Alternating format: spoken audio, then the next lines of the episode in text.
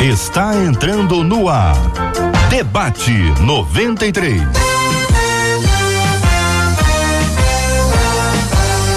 Realização 93 FM. Um oferecimento Pleno News. Notícias de verdade. Apresentação J.R. Vargas. Alô, meu irmão. Alô, minha irmã. Aqui fala J.R. Vargas, estamos de volta. Começando aqui mais uma super edição do nosso debate 93 de hoje, nessa sexta-feira, 12 de junho. Que a bênção do Senhor repouse aí, ó, sobre a sua vida, sobre a sua casa, sobre a sua família. Que a paz de Deus, que excede a todo entendimento, encha o seu coração e a sua mente em Cristo Jesus, que é nosso Senhor e Salvador. Que seja este um dia cheio de gratidão e de louvor ao Senhor, um dia de busca de Deus, um dia onde a bênção do Senhor há de ser renovada sobre você e sobre toda a sua casa. Círio Gonçalves, meu amigo, bom dia. Bom dia, meu caro J.R. Vargas. Você tá bom, meu irmão? Graças a Deus, Ciro Gonçalves, muito bem, feliz em revê-lo. Dando bom dia para quem está acompanhando a gente também pelo Facebook da 93 FM. Tá no Face, seja muito bem-vindo aqui ao Facebook da 93 FM. Nós estamos juntos para uma transmissão super especial do nosso debate 93 de hoje, também pelo nosso canal do YouTube. É só procurar no YouTube 93 FM. Clica, vai abrir você vai acompanhar com imagens o nosso debate 93 de hoje. Também quem está no nosso site rádio93.com.br e através do nosso site você também se comunica com a gente, interage e acompanha com imagens o debate, também 93,3, no nosso aplicativo, o app da 93 FM, também por todas as plataformas de streaming. Lá estamos nós com o Debate 93 sempre com muita alegria, muita gratidão a Deus e muito louvor ao Senhor por tudo aquilo que Ele tem feito. Portanto, sejam todos muito bem-vindos ao debate 93 de hoje. E agora, abrindo aqui na nossa tela, ela que também é uma fera, Marcela. Bom, bom dia. dia. Bom dia, JR. Bom dia aos nossos queridos ouvintes. Mais uma sexta-feira, com a graça do nosso Deus Ebenezer, que tem nos sustentado até aqui. E nesse debate que está todo mundo querendo participar, Marcela, como é que eu faço para mandar a minha pergunta, a minha história? WhatsApp 21 96803 8319 21 96803 8319. Já estou aqui preparada para receber a sua história. Marcela, você pega aí as perguntas, separa bem. Ah. Aí você que vai escolher as perguntas difíceis para quem é que vai. Ah, tá. Você tá vai jogar tá na por, minha tá conta. Por, ah, tá, tá por bom. sua conta ah, aí, tá. porque okay. uhum. entendeu? Para ficar para ficar bastante claro. Vamos Sei. dar bom dia para as nossas feras de hoje, Marcela? Vamos abrir as nossas telas. Feras. As nossas feras chegando lado a lado. A gente tem aqui em uma tela pastor Silas Malafaia e pastora Elisete Malafaia. Na outra tela, outras duas feras juntas, pastor Cláudio Duarte e Mary Duarte, para um debate que promete. E os ouvintes estão aqui, ó, acompanhando direitinho. Muito bem. Pastora Elisete, bom dia, seja bem-vinda. Bom dia, JR. É um prazer estar aqui com você, com a Mary, com o pastor Cláudio Duarte, com meu esposo. E vamos aí Nossa. deixar uma mensagem abençoada para todo mundo nesse dia dos namorados. Tá? Amém. Pastor Silas, bom dia. Bom dia, bom dia, bom dia a você, querido, a Marcela, aí meus, esse casal aí de amigos, né? A Mary, Cláudio e quem está nos acompanhando, a Elisete que está aqui. Tenho certeza que vai ser bênção. Maravilha. Mary Duarte, bom dia, bem-vinda. Bom dia, JR, bom dia a todos. É um prazer muito grande estar aqui com vocês. Um pouco surpresa aí, mas com certeza vai ser bênção. Bênção pura, Pastor Cláudio Duarte, bom dia. Bom dia. Já para começar uma linha de confusão, já que nós estamos falando de casal, ela já estava avisada esse negócio de surpresa. bom dia, JR, bom dia, Pastor Silas, Pastor Elisete, bom dia. Eu fico muito feliz de poder estar participando aqui. E acho que com um casal desse nível aí, eu vim aqui mais para aprender do tá, que Tá bom. É bobinho, né? Olha, ainda começou, ainda começou. Ele é bobinho, ele. Muito bem, nós vamos começar aqui, gente. Eu vou pedir a vocês, daqui a pouquinho, para vocês contarem a história de amor de vocês. Como é que vocês se conheceram, como é que foi o início dessa história, onde é que vocês se conheceram. Então, estou dizendo isso agora antecipadamente, que é para resumir, entendeu? Porque é lógico que temos uma longa história para os dois lados aqui. Mas antes de entrar nessa área, que é uma área de interesse geral, as pessoas gostam de saber como é que foi, quem é que quem é que estava de olho em quem, quem é que tomou iniciativa, se esses meninos já eram eloquentes, já naquela época, eram românticos, eram engraçados. Vamos saber isso daqui a pouquinho aqui no nosso debate 93 de hoje. Você acompanha a gente aqui pelo rádio, pelo YouTube, Face, site, aplicativo. Olha, tem muitas plataformas para você se conectar com a gente aqui na Rádio 93 FM. Vamos ao tema 01 do programa de hoje. Ele foi dividido em várias perguntas. A Marcela vai ler cada uma delas e depois nós vamos ponto a ponto, passando por cada etapa, para poder ajudar os nossos queridos ouvintes que já nos dão uma maravilhosa audiência já na abertura do debate 93 de hoje. Vamos lá. Como manter um relacionamento duradouro, seguro, firmado no amor e na confiança? E para quem está em busca de alguém, deve-se procurar, esperar ou fazer as duas coisas? Existem sinais que indicam que aquela é a pessoa certa? Há um padrão ideal de relacionamento para o crente? Muito bem, são essas as perguntas inicialmente encaminhadas. A primeira, como manter um relacionamento duradouro, seguro, firmado no amor e na confiança. Como sempre faço, procuro começar pelas meninas, que é uma maneira de honrá-las. Então, meninas, fiquem preparadas, viu, Mary? Preparadas, porque nós já vamos começar ouvindo as meninas com muita alegria. Como manter um relacionamento duradouro, seguro, firmado no amor e na confiança? Pastor Elisete, começando ouvindo-a. Bom, no meu ponto de vista, primeiro o amor, né? Tem que ter o amor mútuo, tem que ter compreensão, lealdade nesse relacionamento, né? Compromisso é muito importante. Quando a gente tem o compromisso de amar o nosso parceiro, independente do que aconteça, a gente tem paciência, a gente tem perdão, a gente tem compaixão, a gente tem parceria. Então é mais fácil de se conviver, né? porque não existe relacionamento perfeito. Mas onde há amor mútuo, onde há compreensão, onde há parceria, perdão, pode ter certeza que a gente perdão. consegue conviver sim. Pastor Silas. Bem, eu, eu acredito que isso que Elisete falou, né, que eu, eu creio nisso aí também, e acredito também numa coisa muito importante chamada tolerância, sabe? Porque para um relacionamento duradouro, permanente, tem que haver tolerância. E tem que haver aquele princípio pelo qual uma pessoa entra no casamento. Você não entra no casamento para ser feliz, você entra no casamento para fazer o outro feliz. O seu objetivo é o outro. Se você entra num casamento por sua causa para te fazer feliz, você pode se preparar que o desastre está aí na frente em algum tempo. Então, tolerância, acrescentando o que Elisete falou, certo? É você ter a convicção de que, por você amar, você não busca o seu interesse, como diz lá Paulo em 1 Coríntios 13. Então, eu entro num casamento para fazer o outro feliz. Esses elementos e esses e outros que vão ser falados aí são fundamentais para um casamento duradouro. E aí, Mary, concorda, discorda? O que, que você acrescenta? Qual o seu ponto de vista quando a pergunta é como manter um relacionamento duradouro, seguro, firmado no amor e na confiança? Olha, eu super concordo com tudo que foi falado, mas eu acrescentaria também o diálogo, né? Porque o diálogo é, é fundamental a comunicação. Eu vejo tantas pessoas, às vezes, é, falando assim: ah, eu vou ficar quieta, eu não quero discutir, eu não quero falar, e às vezes não expõe seu ponto de vista, não expõe aquilo que está incomodando, e aquilo vai gerando lixo em cima de lixo, que o dia que ela cisma que ela não aguenta mais, aí é já para pôr um ponto final. Então, eu acrescentaria aí o diálogo. E aí, pastor Cláudio? Bom, eu diria para gastar um pouco de tempo é, com a observação. Eu acho para a gente construir também, além de tudo que foi dito, né? É, na, na parábola das dez virgens, é, o noivo vem para pegar sua mulher de lâmpada acesa. Me parece que a dica é não pegue ninguém no escuro. Ou seja, não pegue ninguém na ausência do conhecimento.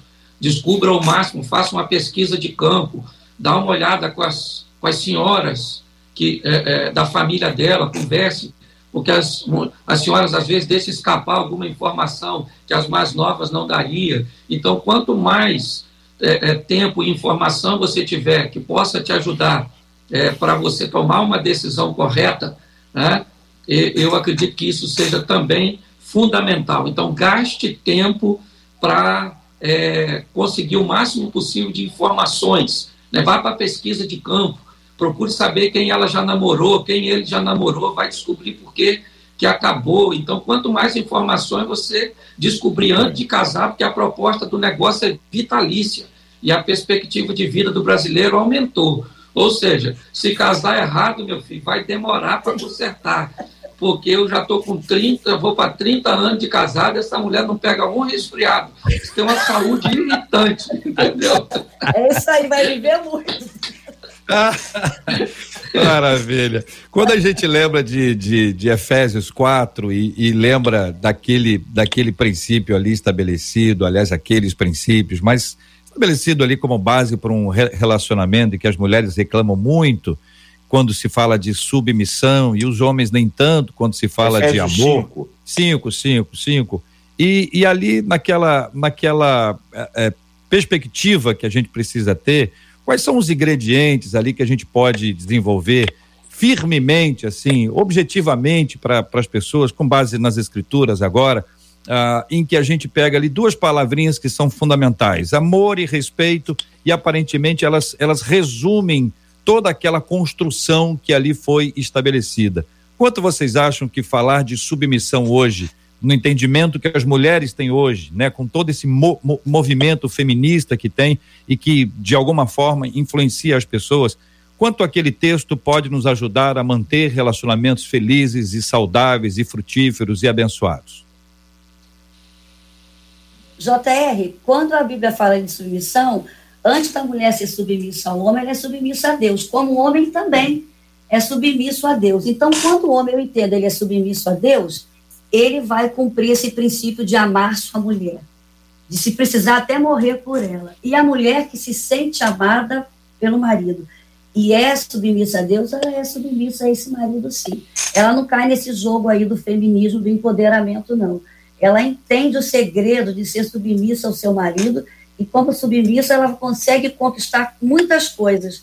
Então, eu entendo que, primeiro, antes de ser submissa ao meu marido, eu sou submissa a Deus. E, como sendo submissa a Deus, eu sou amada pelo meu marido, sou submissa a ele. Mas, quanto à submissão da mulher, eu falo sempre para as mulheres: não é uma submissão cega. É uma submissão que antes ela obedece a Deus. Então, ela não vai fazer nada que vá agredir aos princípios da palavra de Deus na vida dela. Então, é muito importante quando a gente fala desse conceito de submissão porque manda ser submissa ao marido que a ama, como Cristo amou a igreja, né? E se sacrificou. Então é muito importante que os homens entendam isso. Quando ele ama a sua esposa, qual é a mulher?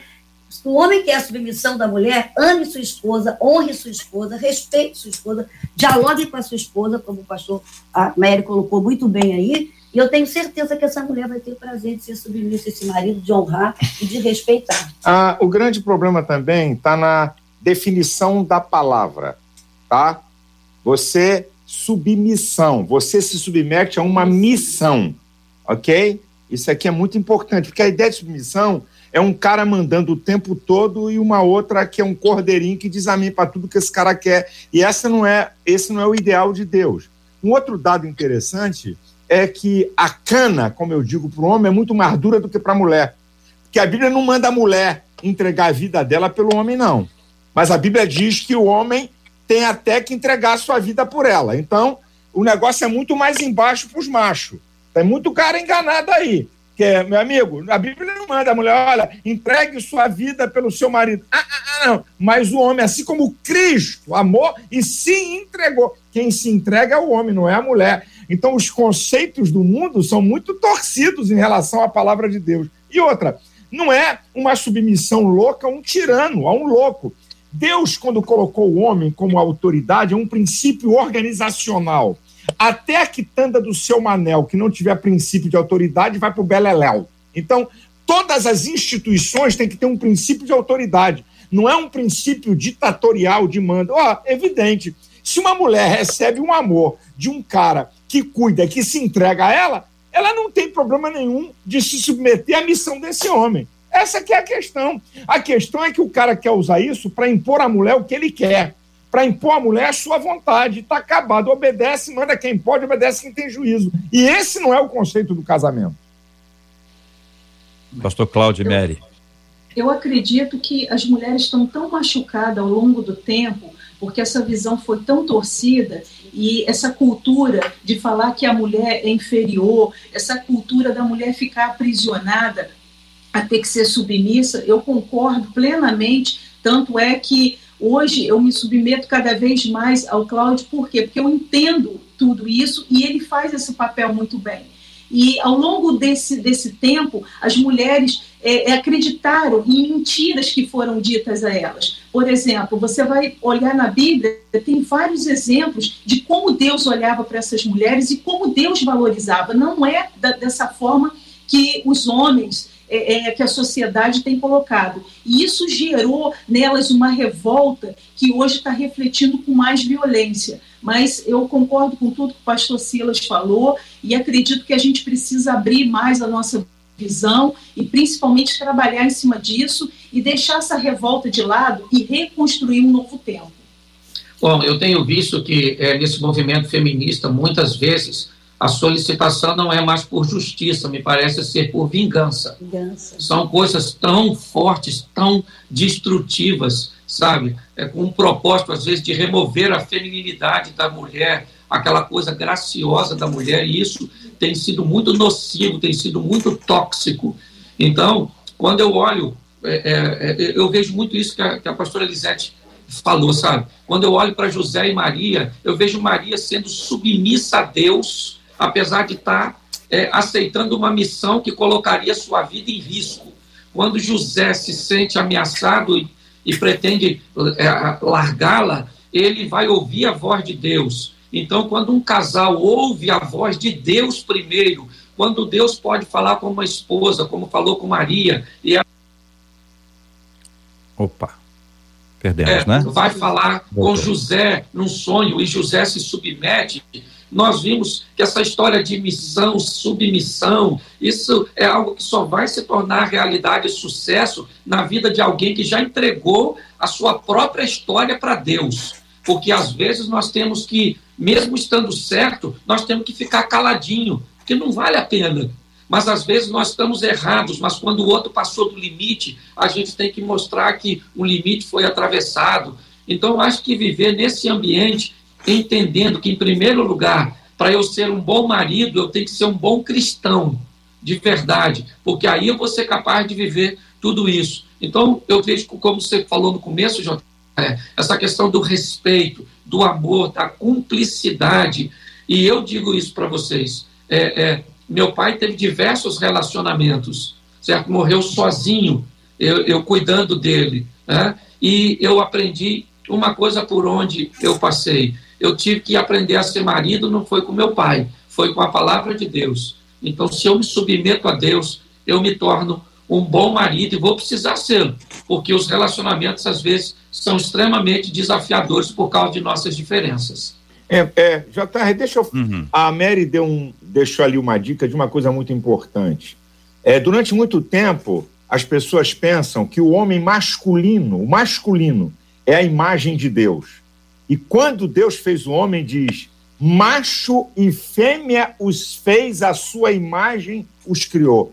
A imagem de Deus compreende o macho e a fêmea. A imagem de Deus não é o homem masculino, o homem aí é ser humano, o homem da terra, aquele que foi feito do pó da terra. Isso é importante. A mulher não é um subproduto. A mulher foi feita à imagem e semelhança de Deus, tanto como o masculino. O feminino e o masculino representam a imagem de Deus. E isso que a Mary falou, essa distorção, parece que a mulher é um subproduto, é um negócio de segunda categoria. A primeira categoria são os machos, segunda categoria as mulheres. Esse é um conceito antibíblico, diabólico, que não tem nada a ver com a imagem de Deus que é refletida no macho e na fêmea. JR, é sempre, você, quando lê a Bíblia, Deus sempre protegeu a mulher. É tão importante que quando as filhas de Zelofeade foram falar com Moisés, elas não teriam direito à terra, né? E aí elas foram falar com Moisés, Moisés consultou a Deus e Deus falou, não, elas vão ter direito e mudou uma lei naquela nação. E sempre a gente vê a proteção de Deus com as mulheres, mas o diabo odeia o ser humano.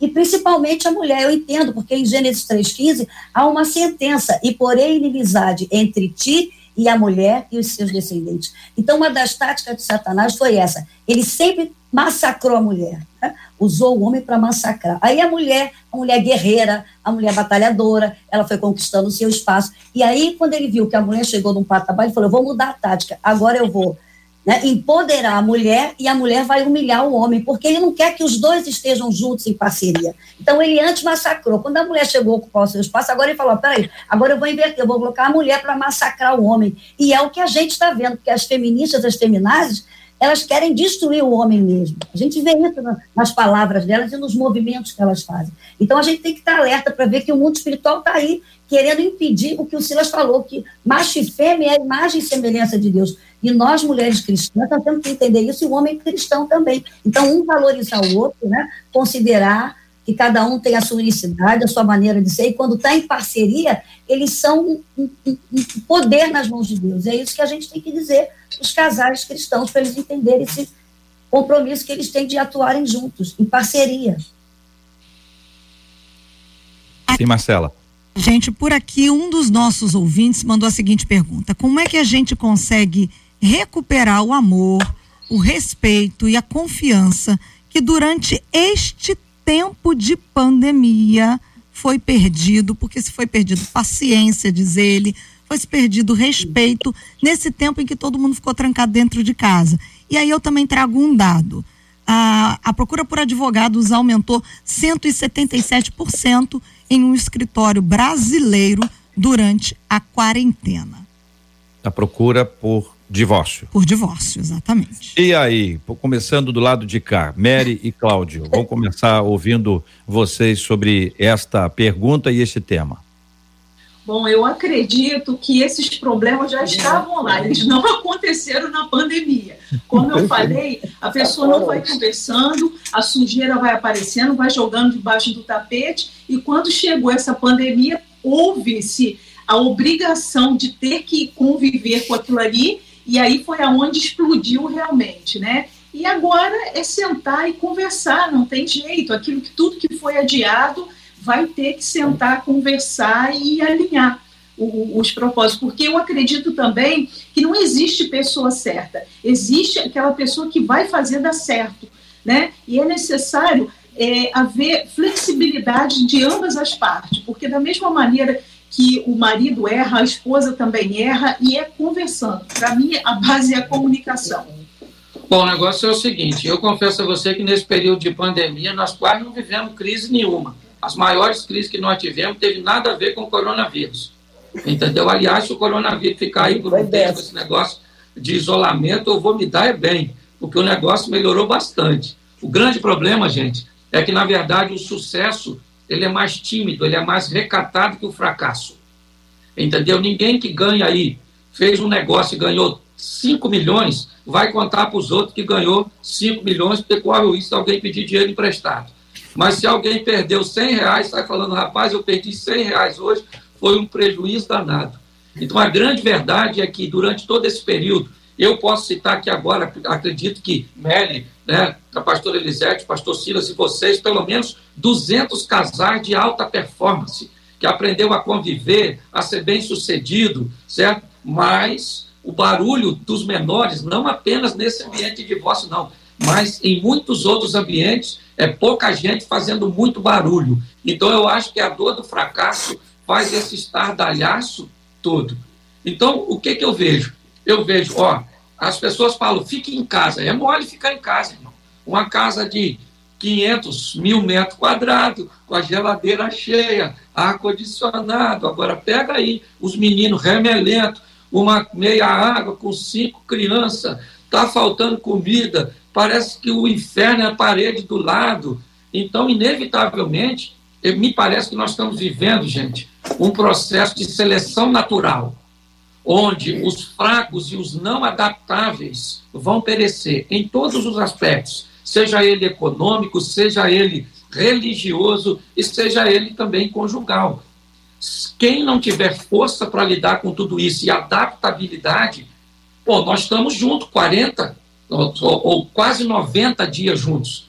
Mas, apesar de estarmos num ambiente, ela tem as atividades dela, eu tenho a minha, meus filhos têm a nossa. Eu acho que o grande problema não é estar tá enclausulado, é as pessoas acharem que porque ficou enclausulada em isolamento, elas têm que deixar de exercer uma tarefa, ler um livro, fazer alguma coisa, ocupar seu tempo com atividade. Se tiver sem fazer nada, a gente vai brigar mesmo, inevitavelmente. Elisete, o sim. problema é como a Mary falou, esses casais já tinham algum problema na área da comunicação. E o que eu vejo é que agora, dentro de casa, eles tiveram que se olhar cara a cara e enfrentar a realidade. E eles, claro, que estavam vivendo fora da realidade, saindo da realidade, às vezes até num ativismo religioso, às vezes num excesso de profissionalismo, o tempo todo fora de casa, só chegava em casa para dormir né, vai ver que não dormiam no mesmo quarto, e agora tiveram que enfrentar a realidade com os quatro, os filhos e eles dentro de casa. E o que eu vejo é um egoísmo muito grande por parte do ser humano. As pessoas hoje, ninguém quer abrir mão para ceder, sabe? Ninguém quer se colocar no lugar do outro. Infelizmente, a gente está vivendo uma era de muito egoísmo e individualismo. Primeiro eu, tudo eu, tem que ser eu. Ninguém quer ceder. E casamento tem que ceder. Casamento tem que ter comunicação, né? tem que ter perdão. Se não houver isso, Sinceramente, o amor vai esfriar. Eu não acredito que o amor acabou. O amor tem que ser alimentado. Então, eles vão ter que começar a aprender a alimentar esse amor, encarar os problemas e resolver. Como a Mary falou, não adianta colocar debaixo do tapete, que uma hora vai ter que varrer, vai ter que limpar a casa. Senão, vai chegar num divórcio realmente. E o divórcio chega por causa da dureza do coração do ser humano, do egoísmo, que a pessoa não quer abrir mão alguém vai ter que tentar, pelo menos, abrir mão para conversar, para chegar a um consenso. É, a Mary, no início, falou aí, matou. Não vem para cá dizer que foi pandemia que produziu separação. Ela só aflorou aquilo que já estava lá embutido e estava esperando uma oportunidade. Como cada um fazia uma coisa e passava pouco tempo, então se tolerava. E como agora está perto um do outro, então aflorou aquilo que já estava lá incubado, que já era e que já tinha uma crise. A crise, ela não tem um estágio. A crise, ela é desenvolvida mediante fatores externos, internos e de oportunidades. Então, já havia uma crise conjugal, ela foi só aflorada por estar perto o tempo todo.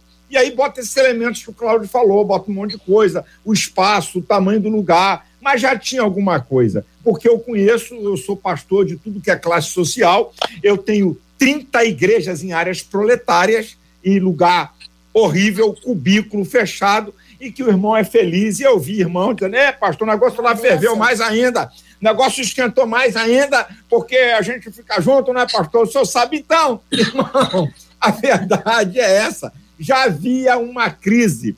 Foi a oportunidade dessa crise se manifestar com uma força maior para que aconteça o desastre da separação, da briga e vai por aí afora.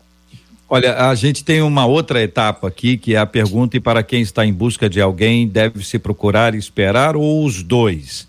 E, além disso, existem sinais que indicam que aquela é a pessoa certa? Essas duas perguntas nós vamos colocar juntas aqui, mas nós vamos começar a ouvir agora a história de amor de vocês dois. Então, de vocês quatro aqui, né? Mas vamos começar com vocês dois, do lado de cá, o Cláudio e a Mary. E aí a gente vai para o tema, depois a gente volta. Enquanto isso, a gente vai interagindo para atender aqui os pedidos dos nossos ouvintes. Ô, ô Mary e Cláudio, como é que vocês se conheceram? Eu ou você? Você. Olha, foi muito louco, né? Eu havia perdido minha mãe e conheci ele e do nada eu me apaixonei por ele e eu falei assim, ele é o, o homem da minha vida. Olha só, que loucura eu bati o olho nele e eu falei assim, Senhor, eu quero ele, mas na época eu estava desviada e eu estava muito aborrecida com tudo que estava acontecendo na minha vida, com a perda da minha mãe, e eu comecei a orar, orar por ele, e eu falei, Senhor, eu quero ele, mas se for para ele ser benção na minha vida e na vida eu na vida dele, e a gente começou, é, eu fiz um jejum durante sete dias relacionado a isso, e no, no sétimo dia, no, terminou, ele veio falar comigo e a gente está junto até hoje. É, é isso aí, irmão. Dá uma olhada que para ela me ter, teve que orar e jejuar, o que indica que o irmãozinho aqui não era muito fácil, você está entendendo? Bom, gente, 1992, duas é. coisas aconteceram na minha vida que mudaram a minha história. Eu aceitar Jesus e nós já vivíamos juntos, né, nos conhecemos, lugar pequeno, né, nós já nos conhecíamos há muito tempo, de vista, e acabamos né, nos unindo, mas em 1992 eu, nós já vivíamos juntos e nós, ela voltou para Jesus e eu aceitei Jesus. E aí nós é, descobrimos, né, ou recebemos a orientação de que tínhamos que nos casar, e nos casamos em 92. E olha, eu vou falar uma coisa para vocês. Não foi fácil ao longo de todo esse tempo, enfrentamos muitos desafios, muitas tempestades, mas eu me casaria com certeza com essa mulher novamente, novamente, novamente. Somos muito diferentes. Hoje ainda vamos fazer duas lives, deixa eu fazer um, um aqui. Mais tarde eu estou aí com o pastor Silas e com a pastora Elisete novamente às 20 horas. E às 22 horas eu vou estar falando com ela, né, com, na minha live, sobre diferenças. Mas, olha, é uma história muito legal, muito sadia, e, e vamos aí para quase 30 anos juntos. Mas quem é que chamou quem? Quem é que falou com quem? O ponto é não, esse. Aí foi eu, né, irmão? Eu detalhes da... Não, aí. aí não, aí presta atenção. Ah. Eu sou da época que o macho fazia abordagem. Sim. O homem era ativo, ah. entendeu? Ah. Já já você vai perguntar como é que a pessoa acha a pessoa. O mais difícil hoje é achar um homem. Na minha época, o homem se achava em tudo quanto é lugar. Hoje o homem está igual o mico-leão dourado, para ver só em cativeiro. Entende?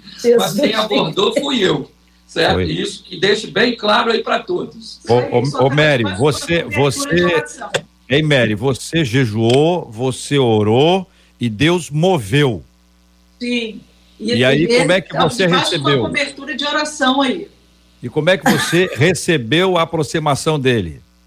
Não, eu já estava meio que esperando, né? Porque hum. eu estava orando, intercedendo por aquilo ali. Agora, o mais interessante é que eu estava tão amargurada de, de, diante a tudo que estava acontecendo que eu falei, eu não quero casar nunca, não quero formar família, eu quero ser uma mulher moderna, eu quero ser empresária e tal. E quando eu bati o olho nele, eu falei, é ele, é ele, e vou orar, e estamos aí.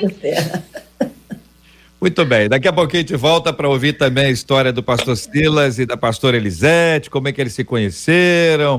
Vamos conversar um pouco mais sobre esse assunto. Vamos então agora aqui essa essa outra perspectiva, pastor Silas e pastor Elisete, para quem está em busca de alguém, deve se procurar, deve se esperar ou os dois?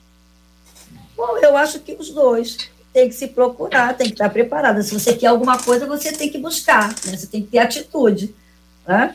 E você se prepara busca e você vai conhecer alguém, você vai namorar, vai conversar. Namoro é conhecimento, tá? vai começar a ver qual é a proposta da pessoa, o que, que ela gosta, o que, que ela não gosta, vai conhecer a família. Para isso a gente namora, não é verdade? Para ter esse conhecimento, você vai orar também. Até a Mary falou, orou, jejuou. Isso é importante, nós que somos cristãos, tem que orar, tem que pedir uma direção a Deus. Tá? Mas você tem que tomar essa decisão, se arrumar, se preparar, e estar na igreja, participando de encontros de jovens, de encontro de pessoas que estão solteiras, que estão desquitadas, separadas, tem que participar, tem que estar ativa nessa área e, ter, e pedir a Deus uma orientação e um discernimento. E claro que Deus vai te dar, com certeza. Né? O problema é que você tem que estar bem emocionalmente. Porque quando a pessoa não está bem emocionalmente, aí ela atrai por qualquer pessoa. E aí que fica o perigo. Então, quando a pessoa está bem, ela tem convicção de quem ela é em Deus, de que ela é amada, independente das circunstâncias, como você falou, quando ela já é feliz, pode ter certeza que ela vai ter um encontro com uma pessoa também, porque você atrai aquilo que você é, então tem que ter muito cuidado.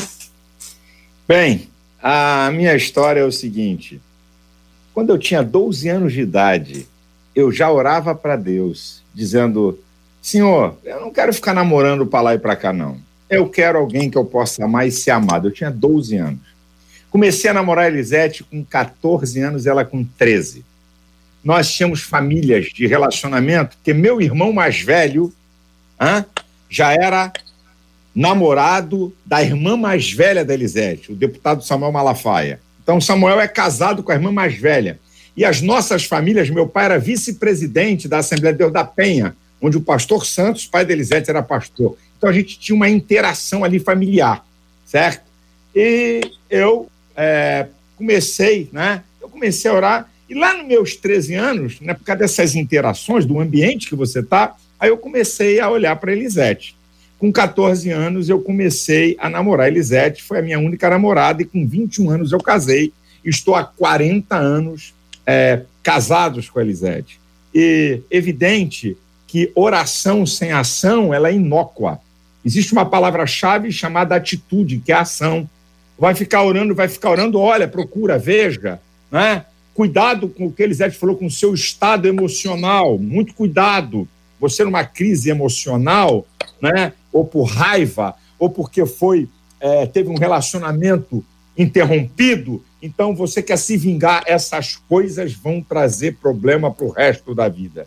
Você precisa estar bem centrado, equilibrado emocionalmente, como o Cláudio falou. O prazo de validade é permanente. Não tem negócio de terminar. Se você tem princípios de Deus, se você crê na palavra e obedece à palavra, como é que um cristão, rapaz, como é que uma pessoa cristã vai casar e não pede a Deus uma direção? Eu queria entender que cristianismo é esse, que relacionamento com Deus é esse, minha gente. Senhor, me ajuda, me ajuda a ver se tem alguma coisa incubada, escondida, que mesmo eu tentando descobrir com a família, como o Cláudio falou, eu não achei, traz à tona e traz à luz que Deus é esse que vai deixar você ser confundido, porque eu sou limitado a tempo, espaço e circunstância. Eu não conheço tudo. No caso da Elisete, a gente conhecia a família, já sabia quem era quem, pela história da família. É, aí que eu estou vendo o Cláudio e a Mary já se conheciam do bairro, do, do lugar que moravam. Mas como é que você vai saber de uma pessoa que cruzou seu caminho que você não tem a história dela? Você tem que pedir a Deus, Senhor, é isso mesmo? não estou entrando em furada, me ajuda, me abre meus olhos, abre minha mente, certo? E bota para quebrar, toca para frente, vai conhecer, vai pesquisar. Já foi dita a dica aí, meu irmão. O problema, sabe o que, que é? É que as pessoas são tomadas apenas pelo eu tô sentindo. Rapaz, esse miserável do eu tô sentindo, rapaz, tem, arro... tem arregaçado um monte. que eu tô sentindo, rapaz. Amar é uma decisão da vontade. A pessoa, não, eu, eu passei a amar, não, não, infrações de velocidades espantosas, foi a sua mente, que foi a sua vontade, que foi os seus sentimentos. Nada, nada, absolutamente nada pode existir se não passar pelo processo mental. Então, você decidiu amar em velocidades espantosas, que você não, nem calcula, mas é uma decisão. Por que amar é uma decisão da vontade? Porque amar é mandamento. Mandamento você decide obedecer ou não. Então você decide amar. Ou você decide não amar. Essa que é a verdade. Então, tudo isso aí que está sendo dado de dica é para você ficar esperto para essa decisão que você tem que tomar. Pedir a Deus a direção, procurar, olhar, ver e tal. Né? Jejuar. Agora, Mary, deixa eu te falar. Você não jejuou, foi para Deus tirar tudo aquilo de ruim, sabe? que estava no cara, para você receber uma coisa boa. O teu jejum resultou nisso. Foi lá no camarada para limpar o caboclo, para ele vir para você bem. Então, o teu jejum valeu. Não pensa se ele, ele ficar metido aí a gostosão aí, de que, ah, tá vendo? Para me, conqui me conquistar foi porque eu jejuei. Não, não, não. É, é o contrário. O teu jejum foi para fazer ele ser o que ele é se não tivesse jejuado, isso era um Zé Minhoca, um zero à esquerda. Ué, mas que, que, que, programa é esse aí? Eu quero saber o que, que é isso agora. O que, é isso aí? Eu já ele, eu, eu acho que mudou tudo agora. agora tu agora, bateu no peito aí. A Mary, a Mary jejuou sete dias para me ter. Ô, Jesus! Eu estava aqui quietinho. Quietinho, né, Cláudio? Quietinho, quietinho ô, ô, Elisete, você agora dá o seu ponto de vista sobre esse encontro aos 13 anos aí. Deixa, como começou foi. o namoro? Deixa eu dizer como é que foi. Deixa eu, deixa eu falar só antes. Hoje, hoje tem muitas mulheres emocionalmente fragilizadas e homens também se envolvendo pelas redes sociais. E isso está sendo um perigo. A gente está vendo aí nos jornais quantas mulheres, né? Começam a conhecer alguém, um homem, pela rede social, leva para dentro de casa, apanha, sofre. Então, tem que ter muito cuidado hoje com as redes sociais. A pessoa está carente e vai para as redes sociais, começa a se envolver sem conhecer, começa a namorar, leva para casa. Eu tenho conhecidos que viajaram para o exterior, chegaram lá, o cara levou o dinheiro todo, apanharam. Então, as mulheres, e os homens também, porque não é só com mulher que está acontecendo isso, não, com o homem também, né? Que acaba sendo enganado. Então, a gente tem que ter muito cuidado com as redes sociais para não se envolver emocionalmente. Eu comecei a namorar, como o Silas falou, 13 anos. Eu nós já nos paquerávamos, que ele ia para minha casa jogar ping-pong. Aí, de vez em quando, ah. eu jogava ping-pong com ele, aí ficava uma disputa acirrada para ver quem Desses ganhava. detalhes que o povo gosta. Vamos lá, ping-pong. É, é nós jogávamos ping-pong, tu já sabe, ele já era assim, uma espuleta, autoritário, né? Mas eu também ah. Enfrentava. É. Aí um dia eu estava, entrei no quarto dos garotos, que eu, eu, eu cheguei da escola de uniforme, e estava no quarto dos meus irmãos arrumando. Aí ele estava lá, aí eu estava olhando no espelho, penteando meu cabelo. Aí eu virei e falei assim: eu já estava paquerando ele, mas quis dar um. Olha, não pensa que me namorar vai ser fácil, não, tá? Porque eu, eu não vou namorar ninguém assim à toa, não. Mas eu também já estava orando. Só dei uma dica, porque acho que ele estava bem tímido. Né? Aí eu dei um sinal. É isso aí, é isso aí, é isso aí. Aí ele falou, o que ele falou? Fala aí. Eu falei, o que, que essa mulher, que essa garota pensa que é? O que, que ela tá pensando que ela é? Olha, eu não sou fácil, não, viu? Não pensa que me conquistar é fácil. Que porcaria é essa? Na frente dos irmãos dela. Sabe que ela tem dez irmãos, cinco são homens. Eu falei, que é isso? Aí os caras falaram, e aí, curtiram com a tua cara? Eu falei, o que, que ela tá pensando que ela é? Eu xinguei ele, eu já conhecia ele, eu xinguei pra ele, vou jogar pra ele. Agora, sabe como é que foi a história? É, foi lá em Madureira, ah. num congresso de jovens, nós fomos com o Coral Renascer, lá na Assembleia de Deus. Não chamava nem Renascer na época. Não, é, né? Era o Coral Jovem, Jovem da Igreja. Da igreja. Certo? Nós fomos num congresso na Assembleia de Deus de Madureira. Aí, no finalzinho do culto, a minha amiga falou, Elisete, o Silas está lá fora, querendo falar com você. Eu falei, é, quer falar comigo? Aí nós saímos, aí nós demos uma, uma voltinha, assim, perto de uma, um muro grandão. Aí Silas fala muito, né? Falando, falando, falando, falando. Quer me namorar? Aí eu falei, não, vou pensar. Amanhã eu te dou a resposta. Aí ele falou, não, tem que ser agora. Eu falei, caraca, tem que ser agora? Sim. Se não for agora, eu não quero mais. Eu falei, bom, tá bom. Decisão, brother. Decisão. Atitude. atitude, irmão. Ela, charmosa. Olha, amanhã nada. Vou pensar, amanhã eu vou pensar vai pensar nada não. Quer é agora. Se não quer, agora. Eu fiz o seguinte: é. Cláudio falou de pesquisa de campo. Nós tínhamos uma amiga, a Vânia. Foi a Vânia. Eu cheguei para a Vânia, que tá na cidade, falei, Vânia, pergunta ela se ela tá afim, porque eu não queria tomar fora. É. Certo? Eu vou pedir para a garota na maga, eu não quero. Eu falei, Vânia, consulta lá para ver se o ambiente é propício. Aí a Vânia foi, a Vânia era o cupido, é voltou e disse assim: pode, pode pode chamar para o canto que o negócio já está tudo arrumado e, e já está feito. Então foi essa a história. e aí começamos. eu acho que a maioria faz isso, né? De dar aquela sondada. É sondada, difícil né? chegar assim, porque com a gente também foi assim. Teve um, umas pessoas que colaboraram. Bom, eu acho, uma coisa que eu achei muito legal é o seguinte: gostaria de deixar registrado que naquela época, uma pessoa com 13, 14 anos tinha menos informação do que as pessoas têm hoje, mas tinha mais maturidade, maturidade. do que as pessoas têm hoje. Certo? Naquela época, uma pessoa com 13, 14 anos tinha uma série de obrigações do lar. Os pais tratavam essas como crianças, em tese, ou como adolescentes, mas já davam a eles sensos de responsabilidade. responsabilidade. Se eles tomassem determinadas decisões, teriam que sustentá-las. O rapaz teria que ser homem para levar a situação adiante. A menina teria que ser mulher para levar adiante. Então, quando nós olhamos para essa idade, né, de 13, 14, 15, hoje a gente vai conversar com gente de 30, 35 anos que parece que tem 9, 10 anos, certo? Então, é muito legal olhar isso porque vê que isso era possível em outra esfera. E hoje, na superficialidade dessa adolescência, só que eles acham que são oráculos que sabem de tudo, que têm resposta para tudo e trocam de relacionamento. Você vê, um relacionamento que inicia com 13, 14 anos, durando 40 de casados lá na frente. Então, isso é muito legal. Eu gostaria de deixar isso registrado, porque, né, às vezes, essa, essa galerinha que está aí agora, com 12, 13 anos, acha que tem a maturidade né, que essa turma mais antiga tinha. Então é muito legal a gente ver isso. É verdade, pastor, porque nós começamos a namorar eu com 13, ele 14, mas a gente conversava de sonhos, de futuro. A gente falava, não, a gente vai casar, nós vamos ter quatro filhos. Ah, o Silas sempre teve essa veia evangelística, eu já sabia que ele ia ser um pastor, sabia nunca que ia ser um pastor de igreja, mas que ele seria um evangelista, porque a gente já saía para evangelizar. Então, eu acho que a gente tinha uma responsabilidade, levava Deus a sério, e esse compromisso do namoro a sério.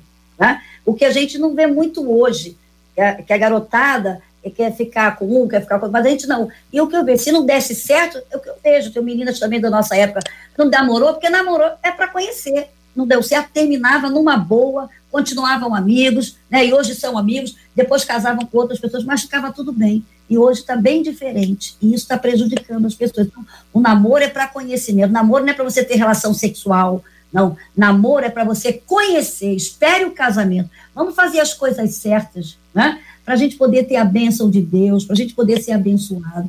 Então, a gente tem que falar isso para essa garotada hoje mesmo, porque a coisa está bem diferente. Eu vejo, eu tinha 13 anos, mas eu já tinha convicção do que eu queria.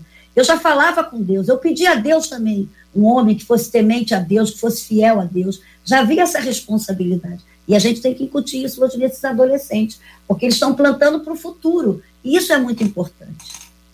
Marcela Bastos trazendo a voz dos nossos ouvintes. Olha, as perguntas não param de chegar, são perguntas desde ter paciência com o cônjuge, se a paciência ela vai se perdendo ao longo do caminho. Aí uma ouvinte diz assim: Eu amo meu marido, mas com o tempo ele está muito rabugento. A gente tem gente perguntando sobre relacionamento com parente, com sogro, cunhado. Eu vou organizar isso, mas eu estou falando tudo isso por quê?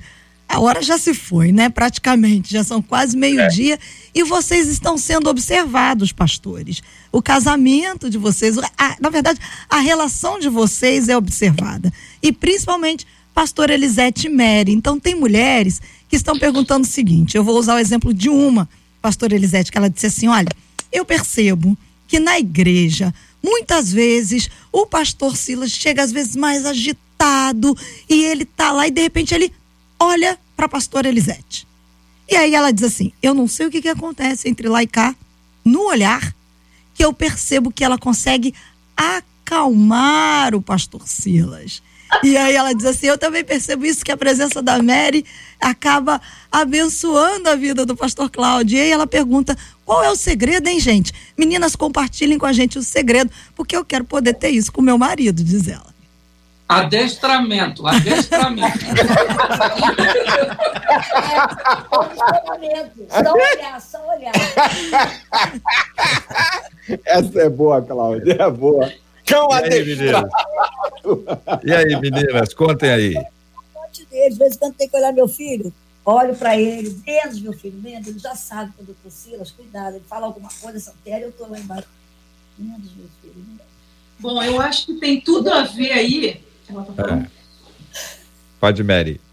Eu acho que tem tudo a ver com aquilo que eu falei no começo, é a comunicação, é, é aquela interação, né, aquele respeito. Então a gente vai se comunicando, vai falando um com o outro, então gera essa intimidade. Porque se você não, não tem isso, fica complicado, gente. É, eu falo muito de. Eu, às vezes hum. eu falo muito e às vezes eu falo demais, que são duas hum. coisas diferentes, né? Às vezes eu falo muito, mas eu também tenho vezes que eu falo demais. E aí eu olho para o meu ponto de contato com a realidade, que é minha mulher. Entendeu? Ela virou os olhos, a expressão foi negativa. É isso, te pego em casa, dá para fazer toda uma leitura. Isso que você disse, vou ficar 30 dias sem fazer amor com você. Você deu moral para um, não deveria. Tudo isso, com a intimidade, nós vamos aprendendo a fazer a leitura com um simples olhar. Eu sei se eu passei da medida, eu sei se eu falei alguma coisa que não deveria ter falado, se eu fui descortês com alguém, se eu fui agressivo, tudo isso. Realmente é algo extraordinário. Eu não sei e acho que elas também não sabem responder, porque é extraordinário o poder que essas mulheres exercem sobre nós. É, e, e, e Cláudio, Mary Elisete, JR, é, é, a questão é a palavra, as palavras-chave aí, que a gente está falando sobre comunicação, intimidade, é que gera isso. Porque se um casal não é, ele não tem a intimidade, você ter. E a intimidade, você falar o que pensa, o que quer, o que gosta, o que não gosta, não é só na sexualidade então, você começa a conhecer a pessoa com a convivência, com a experiência da convivência. E lógico, né? se você tem uma esposa que é cúmplice, não é sua, é uma esposa que participa com você e que não é uma disputa. Eu não tenho alguém que está disputando nada comigo no casamento. Então, eu sei que quando eu olho, eu sei que ela está me dando uma informação para me ajudar. Não é como o Mical que dá, que balança a cabeça para Davi, porque ele estava dançando e, e recriminando. Não é, não é de recriminar, mas é de alerta é de sinal. E é o que Cláudio falou, de uma maneira misteriosa, você acaba conhecendo pelo olhar, pelo, pela face, sem uma palavra, dizer, estou passando da medida, acabei de falar uma besteira, estou exagerando, diminui um pouco. E aí, meu irmão, o tempo e o conhecimento e a cumplicidade é que vai gerar isso. Muito bem, ouvindo aqui o pastor Silas Malafaia, a pastora Elisete, o pastor Cláudio e a Mary e aqui conversando nesse dia que é tão especial, dia dos namorados, com uma audiência maravilhosa de gente ouvindo e aprendendo e interagindo e conhecendo ainda mais. Elisete já disse que Silas era já era evangelista, já era bastante firme com a sua palavra. Ô, Mary, o Cláudio já era engraçado, eh, contava os casos engraçados ou não, Mary? Sempre foi muito divertido, muito é. engraçado, inclusive era até é até hoje. Eu já desisti de brigar, discutir, porque ele sempre leva para brincadeira e eu nem entendo como às vezes a vida dá tanto limão para uma pessoa e ela simplesmente faz uma limonada e bebe e acabou o assunto e segue a vida, né? Mas assim, ele quando eu casei com ele, ele era um motorista, eu nunca imaginei que ele se transformaria num pastor e ao longo da caminhada ele virou esse pastor, né? Conhecido, então eu falo com as pessoas que a gente está aprendendo tudo. Tanto é a, a família também está aprendendo a ser uma família pastoral, está aprendendo a ser uma família sacerdotal e assim por diante. Deus tem sido muito maravilhoso conosco. Antes da gente encerrar, a gente volta para ouvir uma palavra de cada um de vocês para os que estão hoje aí namorando ou estão casados, né, que já estão aí com seus compromissos ajustados uma palavra para cada um. Daqui a pouquinho vocês voltam para poder interagir com a gente. Marcela, vamos agradecer aos nossos queridos ouvintes, participação expressiva, muita gente acompanhando, enorme repercussão. Isso vai bombar nas redes sociais, Marcela. Olha, ah, essa história do Pastor Sila vai mesmo. Vai, né, Pastor Cláudio? Essa história do Pastor Sila vai. Vai Aí é a tua. Aliás, já tem gente aqui dizendo assim: ah, o pastor Silas. A Mary não vai, não vai bombar. Vamos lá, que teve gente falando dos dois, dizendo aqui, ah, quer dizer é. que a Mary foi firme no jejum. E teve gente aqui dizendo, pastor Silas colocou pastor Elisete o quê? Contra a parede. O pessoal tá falando aqui tudinho. Literalmente ó. era um muro, né, Elisete? Era um muro, né, Elisete? Era um muro mesmo. Mas os e nossos... Lá, e lá foi dado, nesse... Ah. Quando ela disse o sim, tasquei-lhe um beijo na boca. então, vamos embora aqui, vamos pro, vamos pro, vamos ver, né? Onde essa garotada fala em sexo sem antes conhecer, não sabe a loucura que eles estão entrando. Então, foi logo, vamos embora, vamos carimbar aqui esse trem. Ele deu um beijo, mas depois levou um mês para dar o Isso. Olha aí, tá Olha. tá vendo? Tem sempre a explicação, né, Lisete? tá vendo, Cláudio? Tem, tem um ajuste ali, né, Cláudio? É, é, isso é um beijo super potencializado durante 30 é, dar um passeio ali na penha, ir no bico doce, tomar caldo de cana e comer um pastel. Depois ele ah. ia pro culto, aí ele ia embora para casa. Eu, eu, não vi o Cláudio aí, Cláudio. Hein? Eu não ouvi o que você falei, falou. É um beijo super potencializado por 30 dias, por isso 30 que ele dias. Muito obrigado aqui aos nossos ouvintes, a participação de cada um deles com a gente hoje no debate 93. Vamos lá, ouvindo uma palavra de cada um dos nossos convidados, começando pelas meninas sempre, uma palavra para quem está namorando, está noivo ou está casado, uma palavra, uma palavra especial para eles hoje. Bom, Deus abençoe vocês, parabéns aí por esse dia. Para você que está namorando, procure conhecer né, o seu namorado, conversem bastante, conheça a família. E para vocês que são casados, continue cultivando a intimidade, né, através de uma boa comunicação, de uma boa relação sexual, que isso é muito importante. Né? Quanto mais intimidade o casal tem, melhor longevidade eles vão ter em todas as áreas. E isso vai interferir na área espiritual, na área emocional, na área física e na área material. Deus abençoe vocês. Pastor Bom, Silas. Eu diria para você, trabalhe bastante a área da comunicação, porque ninguém tem bola de cristal e não dá para ser profeta o tempo todo para adivinhar, para saber o que está acontecendo.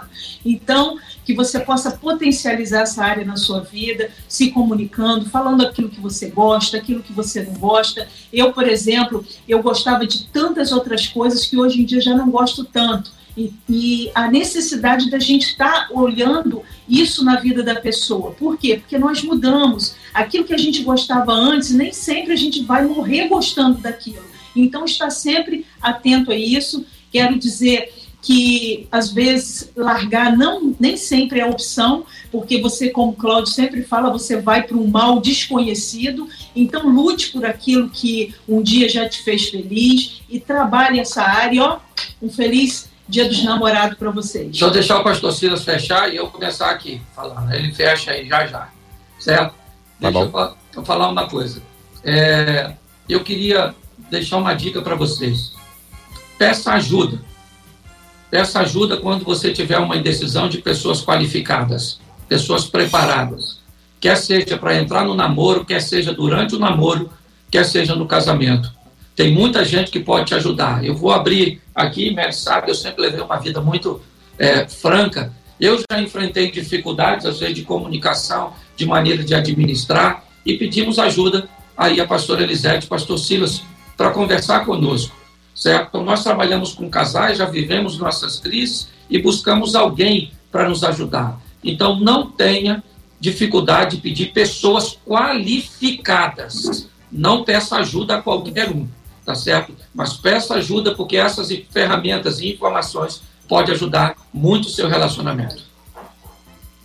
Pastor Silas. Bem, eu dou um conselho diferenciado para solteiros e para casados.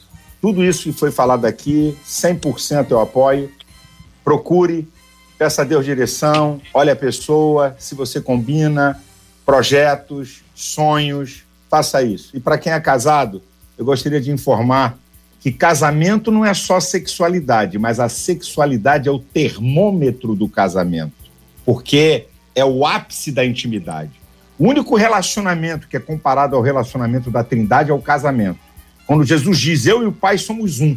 E quando Jesus vai falar sobre o casamento, deixará o homem seu pai e sua mãe, iniciar a sua mulher serão ambos uma só carne. Casamento não é unidade, casamento é unicidade.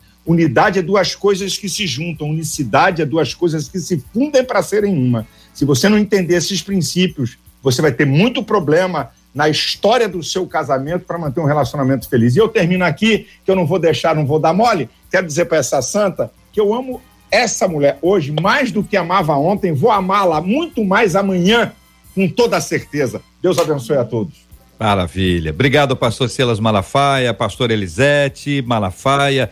Muito obrigado ao pastor Cláudio Duarte, a Mary Duarte, pela presença de vocês aqui hoje conosco nesse dia 12 de junho.